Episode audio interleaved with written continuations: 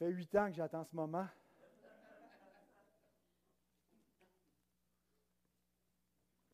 On est rendu à la fin de l'évangile de Matthieu, le dernier verset. Et euh, cette semaine, donc, euh, j'ai, euh, pour une dernière fois, ouvert mes commentaires dans l'évangile de Matthieu. C'est probablement pas la dernière fois que je prêche un bout dans Matthieu, mais dans cette série expositoire que moi, personnellement, j'ai aimé faire. J'ai bénéficié de, de l'étude de cette, cette parole. Si pour vous, ça a été 185 heures environ d'écoute, moi, ça a été à peu près 2000 heures de méditation, de temps dans la prière, de temps dans la lecture et dans l'étude. Et euh, donc, euh, oui, c'est avec une certaine nostalgie que euh, je termine ce message, mais ce n'est pas la fin, parce que le Seigneur est avec nous, et ça, c'est la bonne nouvelle. Il ne s'en va pas, on quitte ce livre, mais on ne quitte pas la parole du Seigneur. Et une des choses qui était euh, dans ma réflexion euh, dans la dernière section, la grande mission, c'est euh, de réaliser que c'est vraiment cette mission-là, la mission impossible. Hein, il y a des bons films d'action, Mission impossible, mais la mission qu'on a reçue comme chrétien est une mission qui est impossible. Impossible aux hommes. Même quand Jésus répond à la question de ses disciples, qui peut donc être sauvé quand il leur présente un peu la difficulté pour un pécheur et en, particulier pour les riches d'entrer dans le royaume des cieux, Jésus leur répond aux hommes, c'est impossible.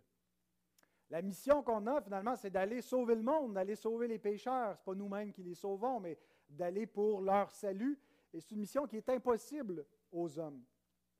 Il leur dit, faites de toutes les nations des disciples. Méchant contrat, pareil. Hein, ils sont une petite bande de disciples en, Galilée qui ont suivi Jésus le Messie, oui, OK, il y a eu euh, euh, des, montées en popularité, mais ça a fini avec la crucifixion. Puis là, maintenant, il faut amener toutes les nations en soumission à ce Messie crucifié. La croix est un scandale. Il faut prêcher cette croix, il faut convaincre les hommes que ce Messie qui a été crucifié, ben, c'est lui, le roi des rois, le sauveur du monde, le Seigneur de gloire qui règne et amené par la seule force de la Prédication, on n'a pas d'autre argument pour persuader les hommes, on n'a pas reçu le pouvoir de l'épée, mais le pouvoir de la parole de Dieu pour amener à l'obéissance de son nom toutes les nations. Mission impossible. Et pourtant, nous voici presque 2000 ans après l'envoi des premiers disciples et constater. C'est sûr que des fois, à vue humaine, l'Église, c'est décourageant. On est découragé de notre propre Église locale. Mais pour euh, reprendre un peu ce que C.S. Lewis dit dans Tactique du diable, ça dépend de la perspective qu'on a. Quand on regarde juste l'Église visible, des fois c'est décourageant, mais quand on regarde l'Église invisible, l'œuvre que Dieu fait par son esprit, qu'il a fait au travers des âges, les disciples de Christ sont parvenus à un exploit qu'aucun empire est parvenu à faire avec même la force de l'épée. De soumettre des hommes, des femmes de toute langue, de toute race, de toute origine, et d'en faire un seul peuple réunis sous la bannière de la croix. On est parfois divisé, j'en conviens, mais ce qui est remarquable, c'est de, remarquer qu'il y a une unité de foi, qu'il y a une Église, un royaume sur la terre, qui est le royaume de Christ, qui existe, qui, qui va en se propageant depuis l'envoi des disciples, depuis l'effusion du Saint-Esprit à la Pentecôte, et que des, gens de, toutes les nations, de toutes les tribus. Aujourd'hui, on est combien de millions en cet instant même à être réunis au nom du Seigneur pour adorer Dieu. Selon ce que les prophètes avaient annoncé, que parmi tous les peuples, on monterait sur la sainte montagne pour adorer le Dieu d'Israël, que les Juifs eux-mêmes allaient se détourner du Messie alors que les nations allaient embrasser le Messie d'Israël. Comment est-ce qu'on peut expliquer un tel exploit? Comment est-ce qu'on peut expliquer que nous, aujourd'hui, des, Québécois, et pas juste des Québécois, on a ici euh, des Belges, euh, des Africains, euh, des gens de plusieurs continents et, et nations différentes, on est réunis au nom du Seigneur Jésus pour adorer Dieu par le Fils, par l'Esprit, Il y a une seule explication, c'est qu'ils n'ont pas été seuls. Nous n'avons pas été seuls pour accomplir cette mission, pour établir ce royaume véritablement universel. La seule explication, c'est qu'il a été présent, selon sa promesse. Il ne les a pas envoyés en disant Faites tout le travail, puis je reviendrai quand ça sera fini. Voici, je suis avec vous tous les jours jusqu'à la fin du monde. Et c'est la dernière phrase sur laquelle on va se laisser. Lisons, je vous invite à vous lever pour lire à nouveau notre grande mission, Matthieu 28, 18 avant. Jésus, s'étant approché, leur parla ainsi. Tout pouvoir m'a été donné dans le ciel et sur la terre. Allez, faites de toutes les nations des disciples, les baptisant au nom du Père, du Fils et du Saint-Esprit, et enseignez-leur à observer tout ce que je vous ai prescrit. Et voici, je suis avec vous tous les jours jusqu'à la fin du monde. Restons debout devant notre Seigneur pour demander sa grâce sur sa parole. Seigneur, euh, on a fait un beau voyage depuis euh, le début euh, de cet évangile. On a commencé avec la généalogie de Christ, sa naissance, les récits de, sa nativité, le début de son ministère public, son baptême, sa tentation au désert. Nous sommes montés sur cette montagne pour entendre le sermon du royaume. Nous avons vu ses miracles, avons écouté ses, enseignements, ses paraboles, avons suivi la foule avec lui. Nous sommes identifiés tantôt avec les disciples, tantôt avec euh, les gens euh, plus éloignés. Et nous avons contemplé la gloire du Fils qui est dans le sein du Père et qui est venu nous révéler la face de Dieu. Nous avons marché avec lui jusqu'à Jérusalem. Nous avons écouté toutes ses instructions, vu ses confrontations avec les, chefs et les docteurs de la loi dans le temple. Nous sommes assis sur euh, cette haute montagne pour entendre le, discours final. Nous avons contemplé ses souffrances, son arrestation, précédée de son agonie dans la prière suivi de sa condamnation, de sa crucifixion, de sa mort, de sa résurrection. Et à nouveau, Seigneur, sur une montagne, nous recevons les dernières instructions de notre Maître lorsqu'il s'est séparé de ses disciples et qu'il les a et nous a envoyés en mission. Ah Seigneur, merci pour, pour l'évangile de Matthieu. Merci parce qu'on t'y a rencontré. Et merci parce que tu es avec nous selon ta promesse.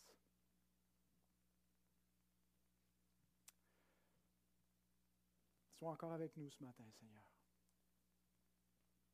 Amen. Vous pouvez vous asseoir. Alors, si on résume notre euh, survole la grande mission jusqu'à présent. On a vu le fondement de la grande mission qui est l'autorité de Jésus. La première chose qu'il leur dit, ce n'est pas un commandement, c'est un indicatif. Il leur déclare, il leur indique un état de fait. Il est Seigneur. Tout pouvoir, toute autorité dans le ciel, sur la terre, il n'y a pas une autorité au-dessus de lui.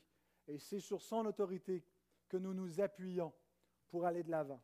Ensuite, les impératifs, la mission elle-même, en trois temps. Allez et faites de toutes les nations des disciples. Qu'est-ce qu'on fait avec les disciples qui seront faits? Baptisez-les au nom du Père, du Fils et du Saint-Esprit et enseignez-les. Donc, allez faire des disciples, les baptiser, les enseigner, et on arrive avec la promesse finale de sa présence. Donc, notre mission, et cet évangile termine non pas avec un commandement, mais avec une promesse, la promesse de sa présence. La promesse accompagne spécifiquement la mission qui a été donnée, mais pas que la mission. Ce n'est pas seulement pour la mission que Jésus nous accompagne, mais notons néanmoins que c'est dans le cadre de cette mission que Jésus fait cette promesse.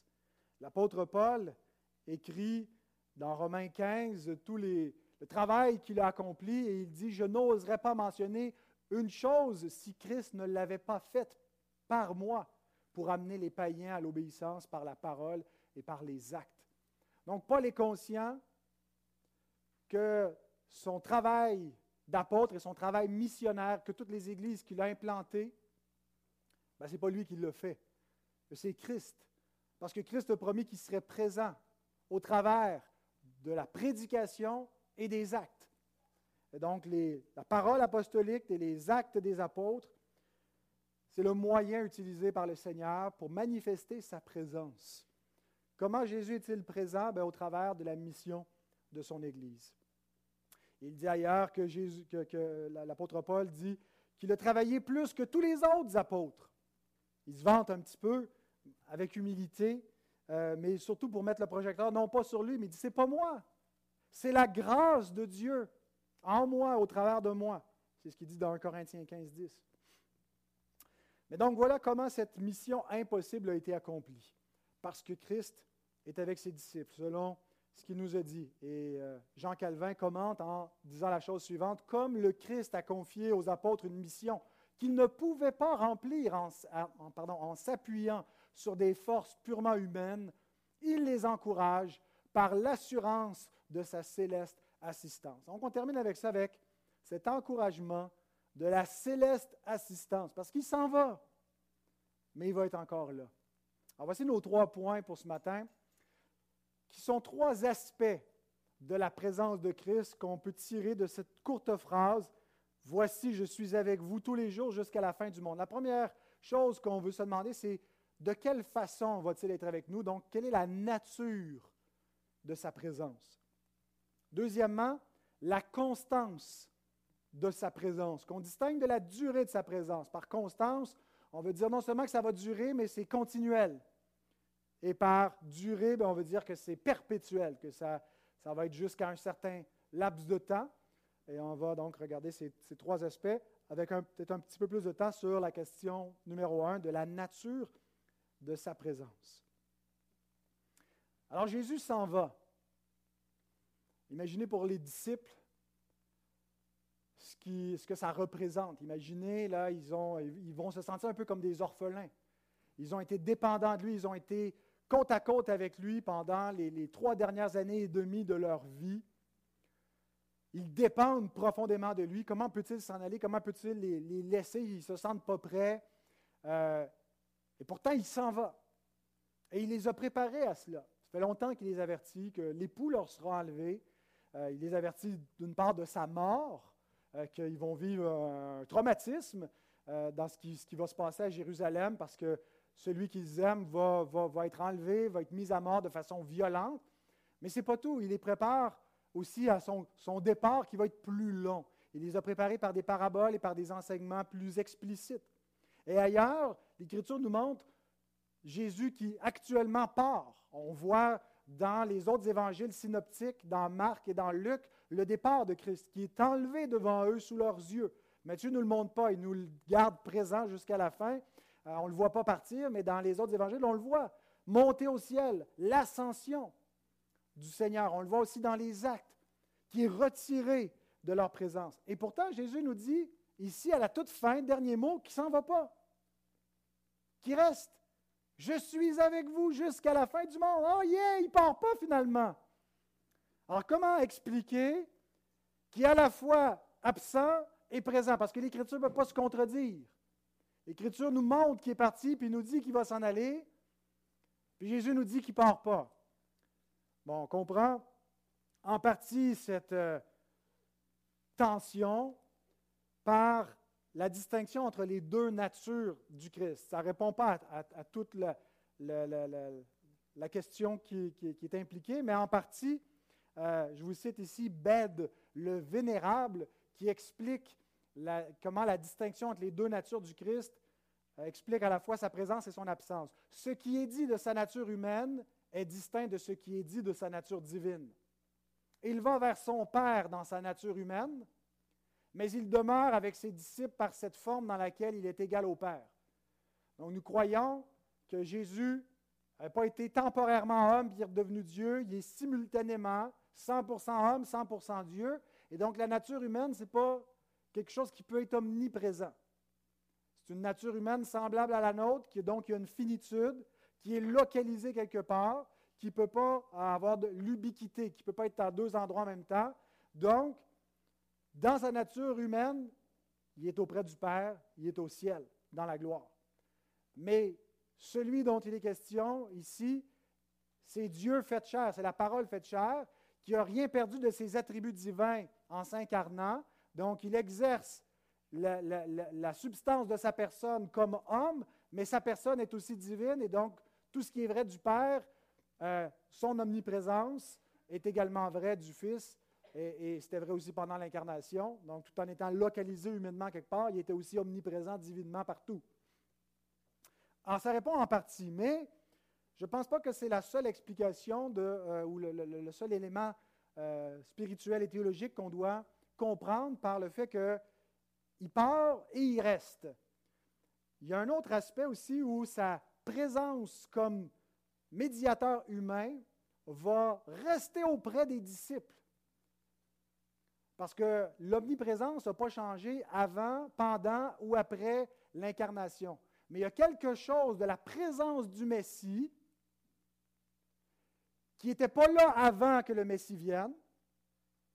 Sa présence terrestre était là pendant qu'il était là, mais après ça, il n'est plus là, mais il demeure présent d'une façon qu'il n'était pas, et pas seulement par l'omniprésence, mais par un nouveau mode de la présence messianique à partir de l'ascension. Donc Jésus s'apprête à entrer dans la prochaine phase du règne messianique. Donc avant l'incarnation, si on veut, le, règne du Messie n'est pas encore commencé. Il s'exerce par anticipation par la prédication des prophètes. Lorsque le Messie vient, il inaugure son règne, mais il n'est pas encore monté pour régner à la droite de Dieu. Mais là, il s'apprête à entrer dans la phase finale de son règne par l'ascension et par l'effusion de l'Esprit qui lui sera donné. Alors cette phase finale du règne de Christ implique son départ d'auprès des disciples, son absence momentanée, mais un nouveau mode de présence parmi eux, ici-bas, qui va être à leur avantage, ce qui va créer en eux à la fois une tristesse et une bénédiction. Écoutez ces paroles de Jésus. Dans les derniers enseignements de ses disciples, avant sa mort, lorsqu'il est avec eux dans la chambre haute, qui prend le repas du Seigneur avec eux, il leur a donné plusieurs instructions que Jean nous rapporte. Jean 16, versets 5 à 7. Il les prépare à son départ. Il dit, Maintenant je m'en vais vers celui qui m'a envoyé, et aucun de vous ne me demande où vas-tu. Mais parce que je vous ai dit ces choses, la tristesse a rempli votre cœur. Cependant, je vous dis la vérité, il vous est avantageux que je m'en aille, car si je ne m'en vais pas, le consolateur ne viendra pas vers vous, mais si je m'en vais, je vous l'enverrai. Jésus leur explique qu'il y a une nécessité pour le Messie de monter au ciel, de devenir ce que l'apôtre Paul dit un esprit vivifiant, c'est-à-dire que par son intronisation céleste, il reçoit en tant que Messie humain le Saint-Esprit dans une plénitude afin de le répandre sur son Église ici-bas. Et il y a une nécessité qui monte au ciel pour le faire. On pourrait dire, mais il pourrait quand même rester la terre, avoir le trône à Jérusalem, puis répandre le Saint-Esprit d'ici-bas. Ben, ce n'était pas le plan de Dieu. Le plan de Dieu, c'est que le Messie monte dans le ciel, et pas dans une représentation du tabernacle sur terre, mais dans le véritable tabernacle céleste, pour recevoir l'Esprit, pour le répandre. Il dit donc, oui, vous êtes triste que je m'en aille, mais croyez-moi, c'est bon pour vous. Parce que vous allez recevoir une puissance nouvelle de mon règne et de ma présence auprès de vous par le Saint-Esprit, uni au Messie glorifié. Et c'est ce qu'on voit arriver dans l'histoire. Acte 2, verset 33. À la prédication de la Pentecôte, lorsque le, Messie répand l'Esprit sur l'Église et qu'il se produit un phénomène, l'apôtre Pierre explique ce qui est en train de se passer. Il dit qu'il a été élevé par la droite de Dieu, en parlant de Jésus, qu'il a reçu du Père le Saint-Esprit qui avait été promis, et il l'a répandu comme vous le voyez et l'entendez. L'Esprit qui va prendre de ce qui est à moi, le Messie, et qui va vous le donner, qui va vous mener plus en profondeur dans les vérités que vous avez peine à comprendre en ce moment, parce que vous êtes encore comme des petits enfants au lait, et vous avez besoin, dit-il à ses disciples, de recevoir ce baptême de l'Esprit. Donc, ce n'est pas qu'il n'y avait pas d'œuvre du Saint-Esprit avant l'ascension, mais qu'il va y avoir, si vous voulez, un nouveau régime de l'Esprit, une effusion renouvelée par l'ascension de Christ pour entrer dans la phase finale eschatologique pour le peuple de Dieu. On va passer finalement à la, vitesse supérieure, on va passer à l'expérience plus élevée et finale de l'œuvre de l'Esprit qui attendait que le Messie monte. Alors Jésus va demeurer avec ses disciples d'une nouvelle façon, spirituellement. Toujours dans le même euh, échange qu'il y a avec eux dans la chambre haute, deux chapitres au préalable, Jean 14, il leur a dit ceci. Et moi, je prierai le Père, et il vous donnera un autre consolateur. Le consolateur, c'est le Saint-Esprit, le paraclet, c'est le mot grec pour consolateur, afin qu'il demeure éternellement avec vous. Le Fils ne demeure pas éternellement, il s'en va. Il demeure éternellement. Il va demeurer éternellement à, la résurrection, mais en ce moment, on est séparés. Mais il nous donne un consolateur permanent qui nous donne la présence de Christ par l'union entre le Fils qui est devenu l'Esprit vivifiant, qui fait un comme Messie avec l'Esprit pour vivifier son peuple, pour donner la vie à son peuple. L'Esprit de vérité que le monde ne peut recevoir parce qu'il ne le voit point et ne le connaît point. Mais vous, vous le connaissez, car il demeure avec vous et il sera en vous. Il y avait déjà la présence de l'Esprit, mais il va se passer quelque chose de plus à ce moment-là. Je ne vous laisserai pas orphelin. Je viendrai à vous encore un peu de temps et le monde ne me verra plus. Mais vous, vous me verrez, car je vis, et vous vivrez aussi. C'est un esprit vivifiant, il va donner la vie par le Fils. Et en ce jour-là, vous, me, vous connaîtrez que je suis en mon Père, que vous êtes en moi et que je suis en vous.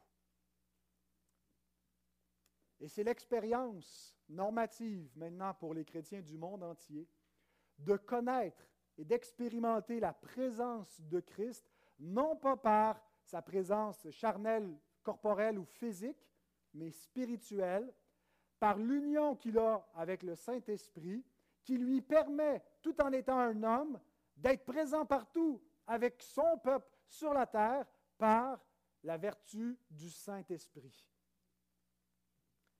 Et c'est par le Saint-Esprit que nous reconnaissons qui est le Christ. C'est par le Saint-Esprit que nous connaissons que Christ est dans le Père et que Christ est en nous par l'Esprit et que par l'Esprit, le Père et le Fils vivent en nous. Ce qui implique que pour le chrétien, il y a un mélange de tristesse et de joie. Oui, ce que je vous ai dit vous a rempli de tristesse. Oui, vous êtes triste que je m'en vais. Mais vous allez dans la joie parce que je vais être présent avec vous d'une nouvelle façon qui va vous enrichir, qui va vous faire sortir de, de cette immaturité spirituelle dans laquelle vous êtes pour faire de vous des hommes faits.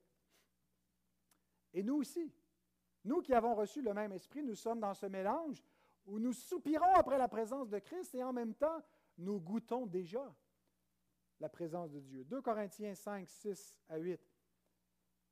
Nous sommes donc toujours pleins de confiance et nous savons qu'en demeurant dans ce corps, nous demeurons loin du Seigneur, car nous marchons par la foi et non par la vue. Nous sommes pleins de confiance et nous aimons mieux quitter ce corps et demeurer auprès du Seigneur. Alors l'idée ici, c'est que d'un côté où on est plein de confiance, plein d'assurance, mais en même temps, hein, et même la dernière phrase, verset 8, nous sommes pleins de confiance et nous, on pourrait traduire, cependant, Hein, c'est un décaille. il y a comme un contraste. Oui, on est plein de confiance parce que le, le Seigneur est avec nous. Cependant, on sait qu'on est en même temps loin du Seigneur, qu'on est dans, dans un autre mode de sa présence, qui est d'une certaine façon plus intime parce qu'il est en nous. Mais en même temps, on est loin du Seigneur parce qu'on marche par la foi et non pas par la vue. On ne le voit pas. Et pourtant, Christ est visible corporellement quelque part. Et on soupire après sa présence pour le voir. Et on veut être dans sa présence. Alors la présence de Jésus, on est dans le premier point qui s'intitule La nature de sa présence. De quelle façon, par quel mode est-il présent auprès de nous De façon spirituelle. À nouveau, Jean Calvin, qu'on appelle aussi le théologien du Saint-Esprit, dit La nature de cette présence que le Seigneur promet à ses disciples doit être comprise spirituellement. Spirituellement, ça veut dire par l'Esprit, par le Saint-Esprit. Car il n'est pas nécessaire qu'il descende du ciel pour nous assister, puisqu'il peut nous assister par la grâce de son Esprit, comme s'il étendait la main du ciel. En effet, celui qui, par son corps, est loin de nous, non seulement diffuse efficacement son esprit dans le monde entier, mais il habite même en nous. Il ne peut pas être plus près que ça. Nous sommes son temple. Maintenant, toujours dans le premier point du mode ou de la nature de sa présence qui est spirituel, il y a un autre volet aussi à sa présence qu'on pourrait dire alliantiel, ou plutôt que la manifestation de sa présence utilise des moyens d'alliance pour se manifester à nous. Trois moyens par lesquels il manifeste sa présence. La proclamation de sa parole, l'application de ses sacrements et la pratique de la discipline. Et notez que ces trois moyens, d'une part, correspondent à ce qu'on appelle les trois marques de l'Église visible. Comment est-ce qu'on reconnaît qu'on n'a pas affaire à une synagogue de Satan, mais à une vraie Église euh, du Christ? Comment est-ce qu'on reconnaît une vraie Église du Christ? Ce n'est pas juste s'il y a une croix au-dessus du bâtiment ou si la communauté s'appelle Église euh, ceci ou cela, mais il y a des marques visibles qui sont la prédication de l'Évangile, la fidèle administration des sacrements et l'exercice de la discipline ecclésiale. Si une Église n'a pas ces marques-là, ben, elle, est, elle est dans l'apostasie, elle est en train de s'éloigner de la vérité. Et puis là, on peut être plus près ou plus loin dans notre éloignement, mais euh, c'est les marques de l'Église visible. Mais notez surtout que ces trois marques de la présence alliantielle de Christ correspondent aussi aux trois commandements de la grande mission. Il est présent par la parole quand il nous dit Allez, faites de toutes les nations des disciples. Il ne dit pas prêcher, mais on a vu en étudiant comment on fait des disciples que le seul moyen pour faire des disciples, c'est en proclamant l'Évangile. Et qu'est-ce qui se passe lorsqu'on proclame l'Évangile? Ben, le bon berger fait entendre sa voix à ses brebis. Jean 10, verset 27. Mes brebis entendent ma voix, je les connais, elles me suivent. Comment est-ce qu'elles entendent la voix du berger? Pas parce que Jésus fait résonner ses propres cordes vocales, mais parce que lorsqu'on prêche la parole de Christ, Christ est présent. Et les brebis de Christ entendent la voix du berger, répondent à l'appel, se reconnaissent. Et c'est comme ça que vous tous avez été appelés à Christ en entendant la proclamation de son évangile et vous avez entendu la voix de Jésus lui-même. Lorsque la parole de Jésus est prêchée, donc Jésus est présent. Et tout au long de Matthieu, ben, on n'a pas juste eu comme un feeling de sa présence. Ben, Jésus était présent. On a suivi Jésus et Jésus nous a parlé parce que sa parole a été prêchée et on a été dans sa présence. Donc, c'est le moyen d'alliance pour faire les disciples et pour les instruire aussi, donc la prédication de sa parole. Mais ensuite, il dit euh, de les baptiser. Et donc, il est présent dans les sacrements. Baptisez-les dans le nom du Père, du Fils et du Saint-Esprit. Et Paul nous dit dans Galates 3, 27, Vous tous qui avez été baptisés en Christ, vous avez revêtu Christ.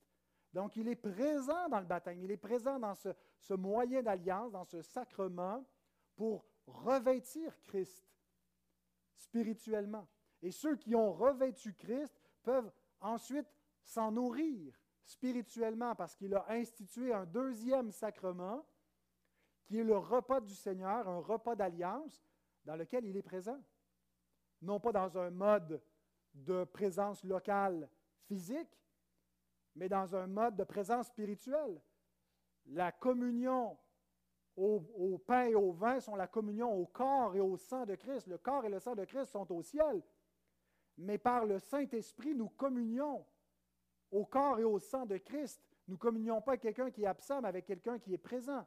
Et c'est pour ça que Jésus peut aller jusqu'à dire que euh, de, manger son corps et de, manger sa chair et de boire son sang pour avoir la vie. On doit être en communion avec lui pour vivre.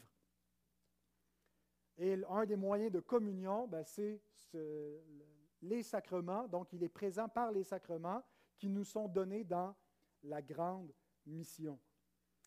Et troisièmement, il est présent par la discipline de l'Église. Il ajoute, enseignez-leur à garder tout ce que je vous ai commandé. Lorsqu'on enseigne les disciples, ben, on l'enseigne par la parole, donc Jésus est présent dans la parole, mais ça implique l'enseignement des disciples aussi la discipline. Hein, on, fait le discipulat. Et la discipline ecclésiale a deux formes. Il y a la discipline formative et la discipline corrective. tous, les, disciples sont disciplinés par Christ pour garder son enseignement, pour le pratiquer. Alors, il est présent lorsqu'on le fait, mais il est présent aussi avec nous dans l'aspect correctif. Si quelqu'un désobéit à Christ et persiste dans sa désobéissance, ben, écoutez ce que Jésus dit ailleurs et comment c'est lié à sa présence dans Matthieu 18, 17 à 20. Il dit euh, Si ton frère a péché, va, reprends-le. Si tu écoutes, tu l'as gagné. Si tu n'écoutes pas, prends deux ou trois témoins. S'il ne les écoute pas, dis-le à l'Église.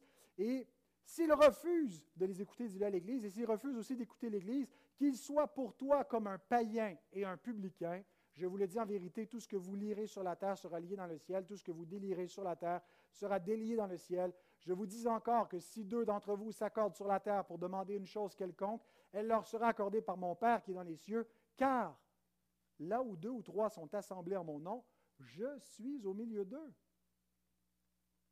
Jésus est présent par la discipline d'Église, la discipline formative et la discipline corrective.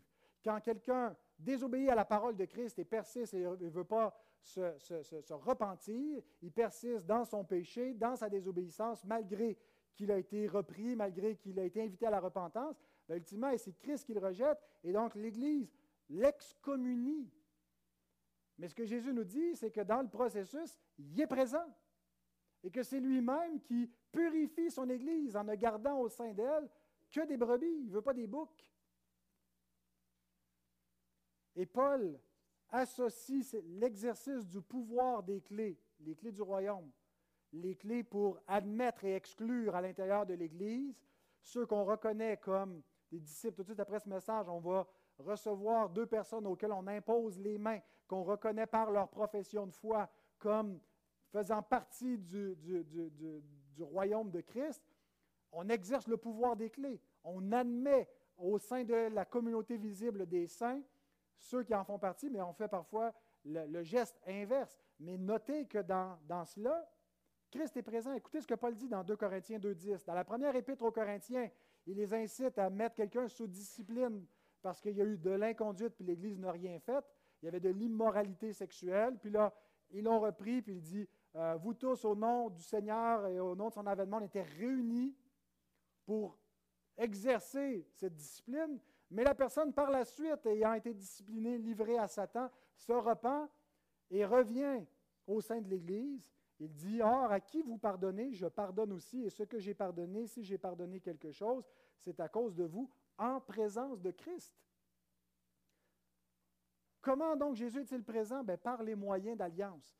La parole de l'alliance, les sacrements de l'alliance et la discipline, qui est un moyen d'alliance où Jésus exerce sa présence. Donc, la vie d'Église, ce n'est pas entre nous, puis plus tard, Jésus va juger de tout ça. Présentement, Jésus marche au milieu de son Église.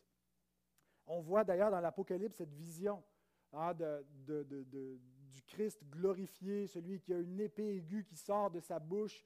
Euh, il nous est décrit dans sa gloire. Il nous est décrit aussi comme celui qui marche au milieu des sept chandeliers d'or, qui représentent l'Église, les sept chandeliers. Jésus marche au milieu de l'Église. Jésus est présent dans l'Église. Et c'est ce qui fait que l'Église est précieuse. C'est ce qui fait que l'Église est sainte. C'est ce qui fait que l'Église n'est pas une communauté comme les autres.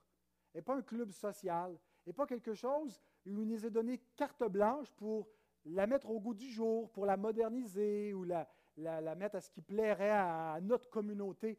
Oui, il va y avoir une couleur particulière, une culture selon l'endroit où on se trouve dans le monde et l'époque à laquelle on vit. Mais l'Église est sainte ben, parce que c'est le temple de Dieu. Et parce que Christ est présent. Et c'est ce qui fait que l'Église nous est précieuse. En tout cas, si l'Église est fidèle et que la parole du Seigneur est vraiment prêchée, que les sacrements sont fidèlement administrés, que la discipline est vécue, c'est-à-dire que ce n'est pas juste qu'on met des gens sous discipline, mais qu'on vit comme des disciples, qu'on ne cherche pas juste à écouter la parole, mais à la mettre en pratique, une discipline formative, on va trouver l'Église extraordinaire. On va dire, oui, il y a encore des faiblesses, l'Église a des manquements ici et là, mais l'Église est précieuse. Il y a une richesse, il y a une bénédiction. Pourquoi? Ben parce qu'il est là, celui que nous aimons. Il vit au milieu d'elle. Mais on pourrait avoir l'impression que c'est seulement lorsque l'Église est réunie que Jésus est présent. ce qui nous amène à notre deuxième point, parce que c'est surtout ça l'emphase euh, jusqu'à présent, et surtout quand on arrive avec sa présence alliantielle par les, moyens d'alliance et les marques de l'Église visibles. Ben, quand on est réunis, Jésus est présent, ben, après ça, on retourne chacun chez nous, on est tout seul. Et on soupire après ces. En tout cas, certains d'entre nous, il y en a qui, il y en a qui ont hâte que ça finisse puis de repartir chez eux. Mais il y en a, je sais, d'entre vous qui vivez, qui soupiraient après ces moments de réunion et d'assemblée parce que Jésus y est présent. Mais remarquez que Jésus ne dit pas Je suis avec vous tous les dimanches. Mais il dit Je suis avec vous tous les jours. Lundi, mardi, mercredi, jeudi, vendredi, samedi et dimanche. Bien sûr qu'il y a une présence spéciale par les moyens d'alliance qui ne nous sont pas donnés individuellement.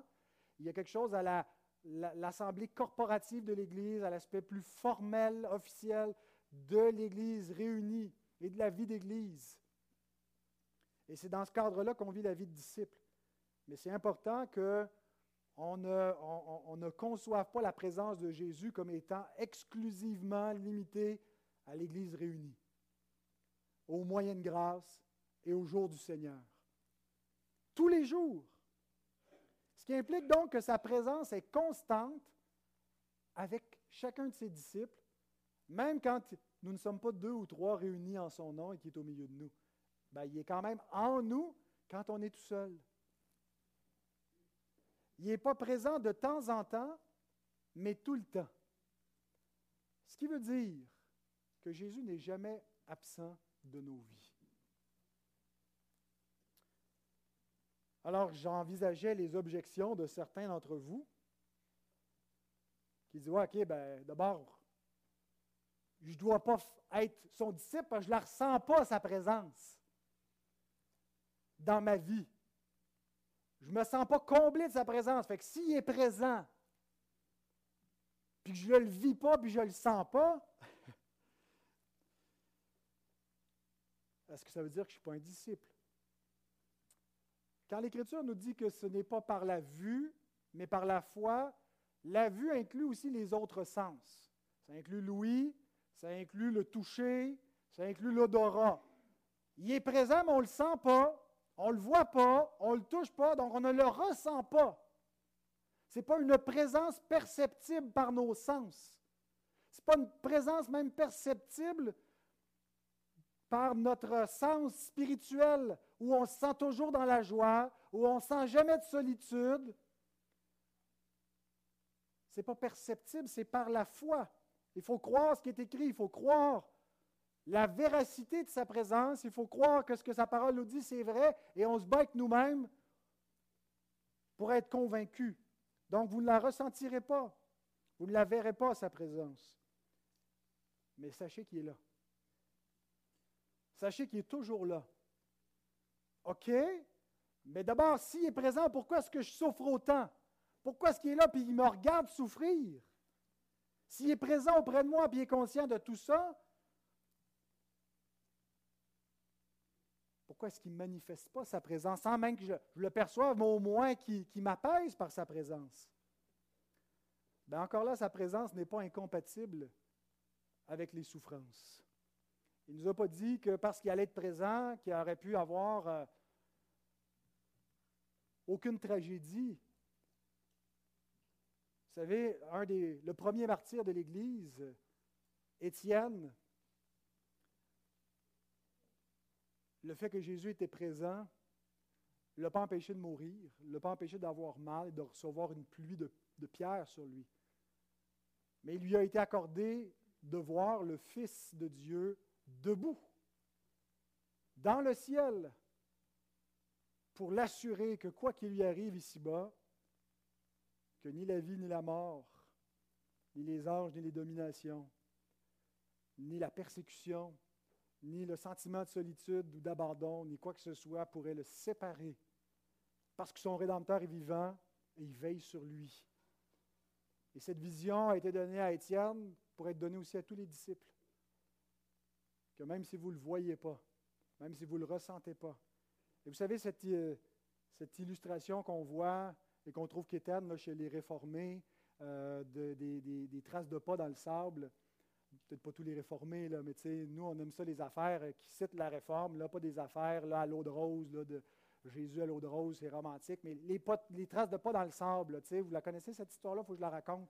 Hein, où il y, a, deux traces de pas, puis là, des fois, il y en a juste une, puis ça représente toute la vie du pèlerin. Puis les moments où il y a juste une trace de pas, c'est les moments les plus durs du pèlerin dans sa vie.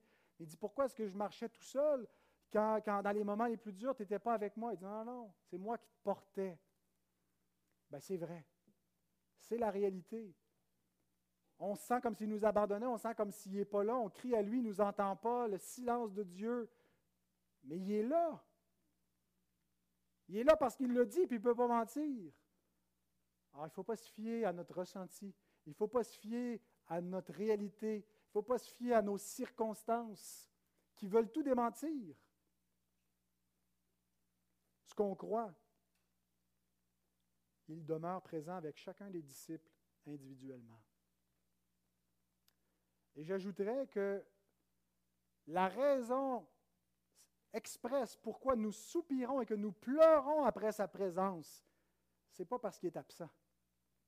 C'est précisément parce qu'il est présent que nous soupirons en nous-mêmes pour qu'il soit encore plus présent. Ça semble peut-être euh, paradoxal, mais écoutez à nouveau la parole de Dieu, 2 Corinthiens 5, 2 à 5.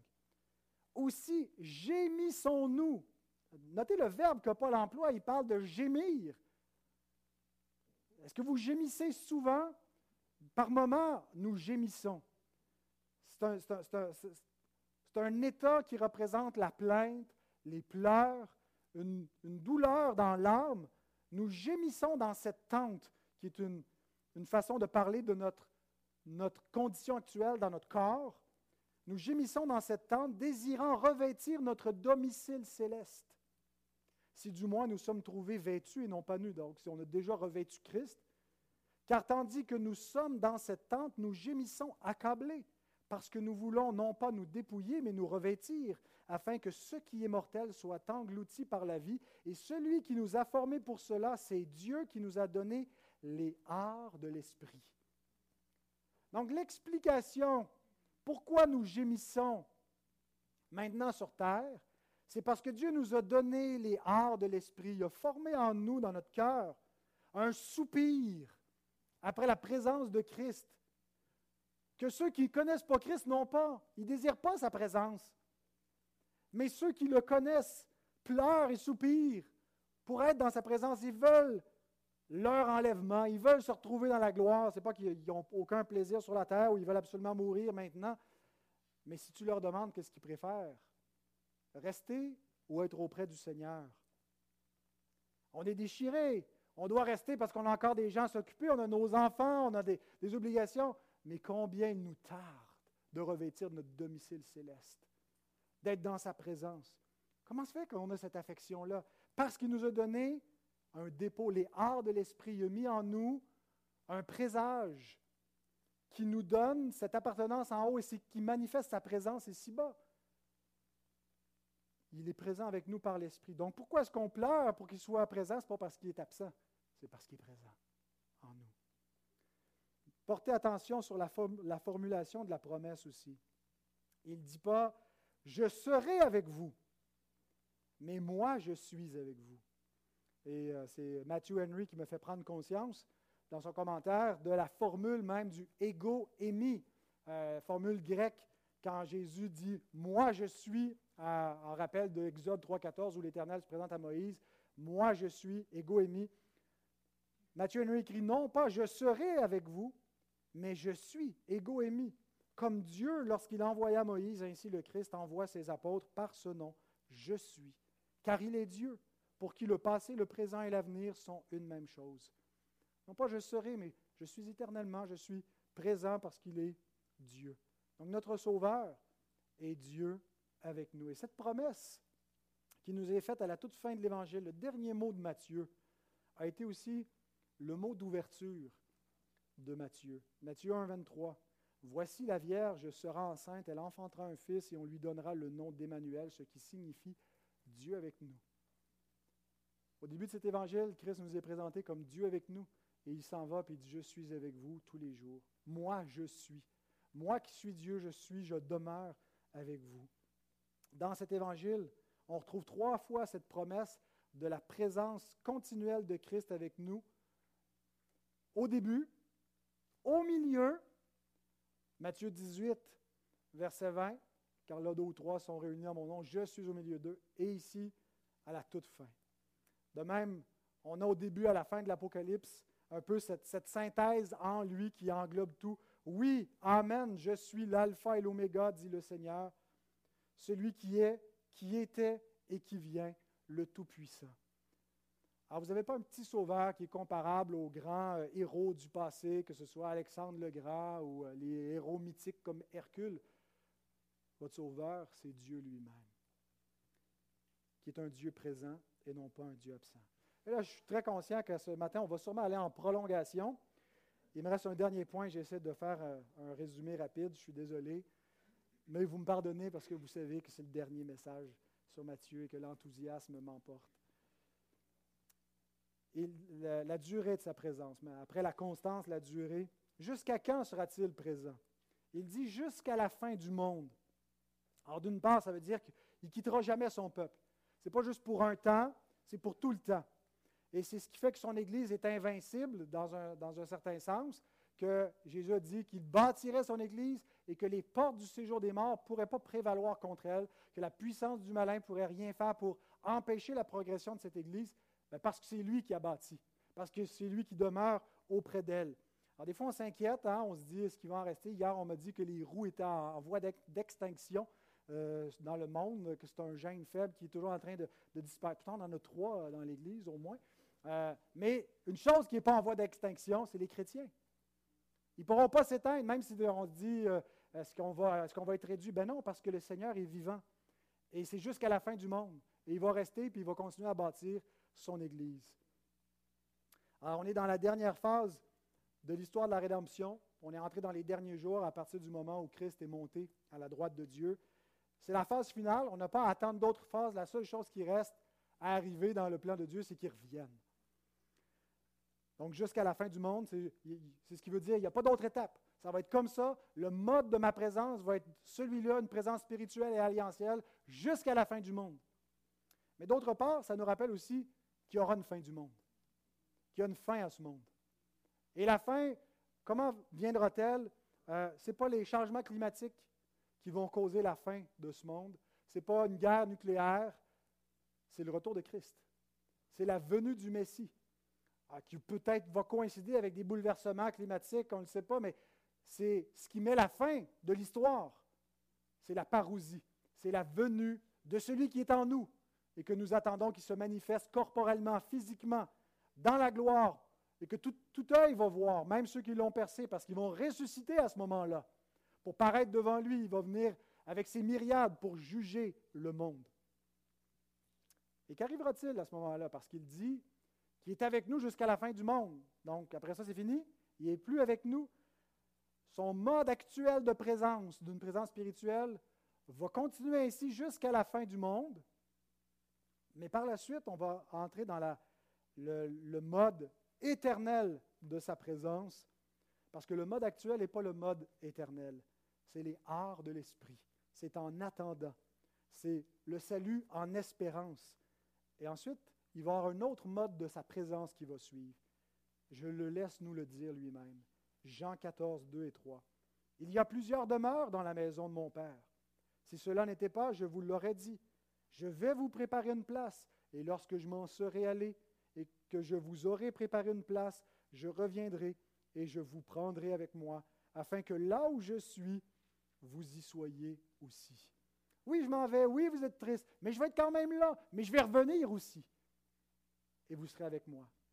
Et son apôtre de dire, 1 Thessaloniciens 4, 16 et 17, car le Seigneur lui-même a un signal donné, à la voix d'un archange et au son de la trompette de Dieu, descendra du ciel. Et les morts en Christ ressusciteront premièrement. Ensuite, nous, les vivants, qui serons restés, ceux qui ne sont pas morts à l'avènement du Seigneur, qui ne mourront pas, nous serons, nous serons tous ensemble enlevés avec eux sur des nuées à la rencontre du Seigneur dans les airs, et ainsi nous serons toujours avec le Seigneur. Et finalement, Apocalypse 21, 3 à 6. Voici le tabernacle de Dieu avec les hommes. Il habitera avec eux et ils seront son peuple. Et Dieu lui-même sera avec eux. Il essuiera toute larmes de leurs yeux. Et la mort ne sera plus. Il n'y aura plus ni deuil, ni cri, ni douleur, car les premières choses ont disparu. Et celui qui était assis sur le trône dit, Voici, je fais toutes choses nouvelles. Et il dit, écrit, car ces paroles sont certaines et véritables. Et il me dit, c'est fait, je suis l'alpha et l'oméga, le commencement et la fin. À celui qui a soif, je donnerai de la source de l'eau de la vie gratuitement. Quelle belle parole pour terminer notre, euh, notre étude, notre exposition de l'Évangile de Matthieu. Et comme vous le savez, euh, j'étais un peu triste, un peu nostalgique de finir Matthieu. Et euh, la raison, c'est parce que j'avais rendez-vous toutes les semaines avec Jésus. Toutes les semaines avec Christ et plein de compagnons assis sur euh, cette sainte montagne de la transfiguration en compagnie de Jean Calvin, de Matthew Henry et de Spurgeon pour écouter le Seigneur, pour admirer sa gloire, pour voir ses œuvres. Mais l'évangile de Matthieu finit différemment des autres évangiles synoptiques. Dans Marc, dans Luc, Jésus s'en va. Il monte au ciel. Mais dans Matthieu, il est encore présent. Il nous envoie à mission, puis il termine avec ce mot qui nous dit Je suis avec vous tous les jours jusqu'à la fin du monde. Pour nous rappeler qu'il demeure présent et que l'évangile de Matthieu n'est pas fini, qu'il va continuer d'être écrit pour les siècles à venir dans la mission des disciples. J'ai aimé ce commentaire perceptible de Carson qui écrit En ce sens, l'évangile de Matthieu n'est pas un livre fermé jusqu'à la consommation finale. Le dernier chapitre est en train d'être écrit par la mission et l'enseignement des disciples de Jésus. Donc, il y a un mouvement d'Église qui s'appelle Acte 29. Nous, on est Matthieu 29. On poursuit la mission et Christ demeure avec nous. Prions.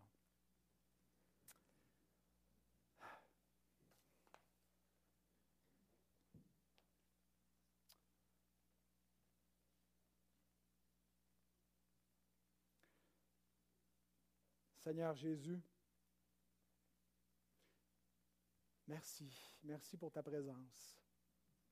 Ta présence dans l'Église, ta présence en nos corps par l'Esprit Saint, ta présence dans nos vies, ta présence dans les moments qu'on trouve difficiles et puis on pense que tu n'es pas là. Ta présence lorsqu'elle nous est plus perceptible par des moyens tangibles, visibles comme les moyens d'alliance, de grâce, mais aussi par euh, l'Esprit Saint qui agit dans nos cœurs, qui nous convainc de la vérité, qui met en nous ces affections nouvelles et ce soupir inexprimable, ce désir d'être en ta présence, cette attente fébrile de ta venue. Ah, et tous ceux qui ont hâte à ton avènement ont reçu cet esprit, l'esprit de Christ en eux, qui manifeste qu'on t'appartient. Merci de marcher avec nous. Merci de ne pas nous abandonner, comme tu l'as promis, de ne pas nous laisser orphelins, de ne jamais nous tourner le dos. Béni sois-tu, notre Seigneur, notre Roi.